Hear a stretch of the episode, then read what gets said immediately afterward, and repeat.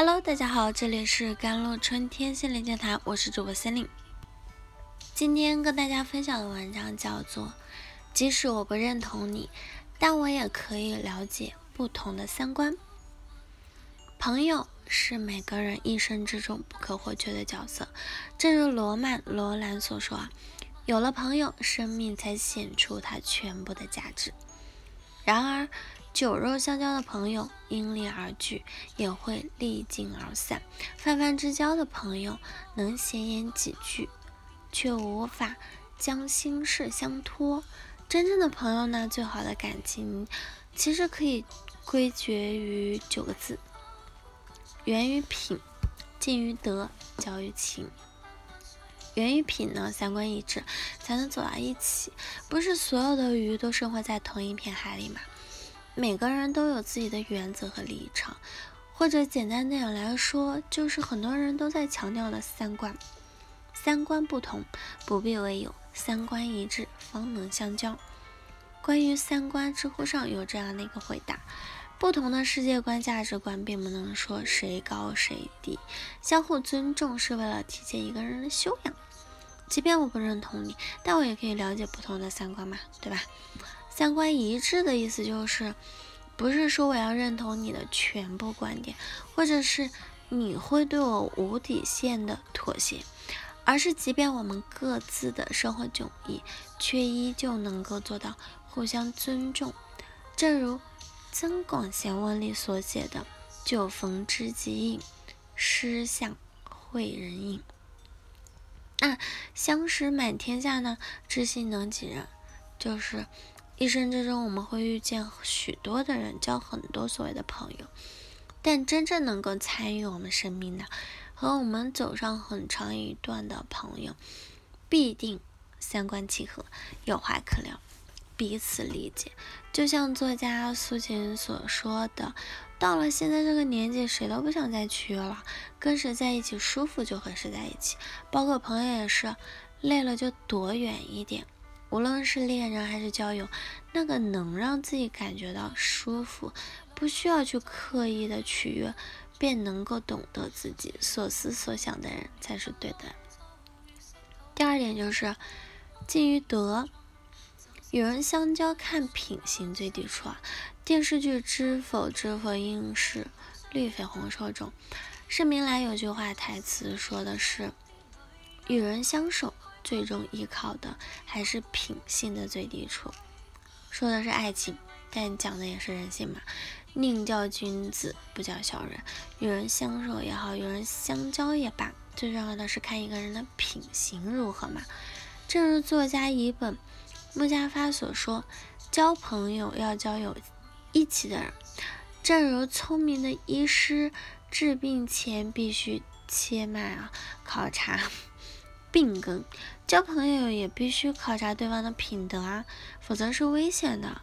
与人品低下者为友啊，与他有利时，自然能得到笑脸相迎；与他有爱时，往往就会翻脸不认人嘛。古人有云：“与善人居，如知芝兰之势；久而不闻其香，即与之化矣。”与不善人居，如入。鲍鱼之死，久而不闻其臭，亦与之化矣。近朱者赤，近墨者黑。与怎么样的人相交呢？那自然就会受到相应的影响啊。人品是考察一个人是否值得深交的关键因素。人品低劣者，敬而远之；人品贵重者，敬而亲之。这才是交友之道。第三点是交于情。真心的相待，换得一生知己啊！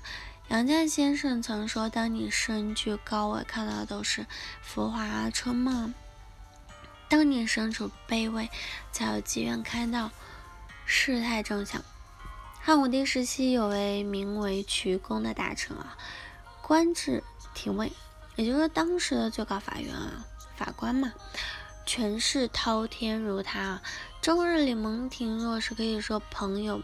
半遍布天下，那然后后来他因直言劝谏获罪了，被罢了官，往日的亲朋好友呢，竟再无一人上门，就连以往投靠过他的朋友都不再和他来往。再后来，渠公官复原职，那些朋友就又找上门来，想要再次投靠于他。这次，翟公在自家大门上写下了几行大字：“一生一死，乃至交情；一贫一富，乃至交态；一贵一贱。”交情乃观，落叶方知秋，落难才时有。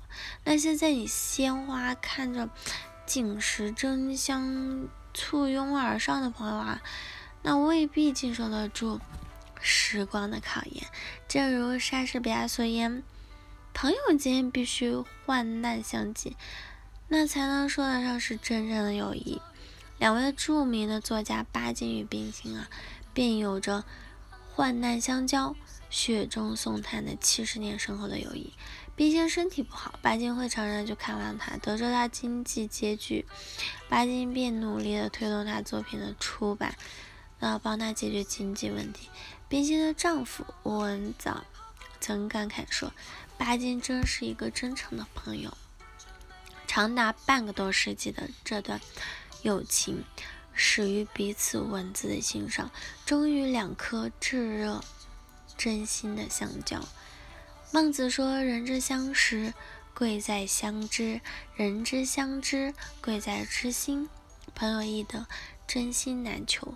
人生能得一知己，可托付真心，不辜负情谊，便是这世间最难得、最可难能可贵之事嘛。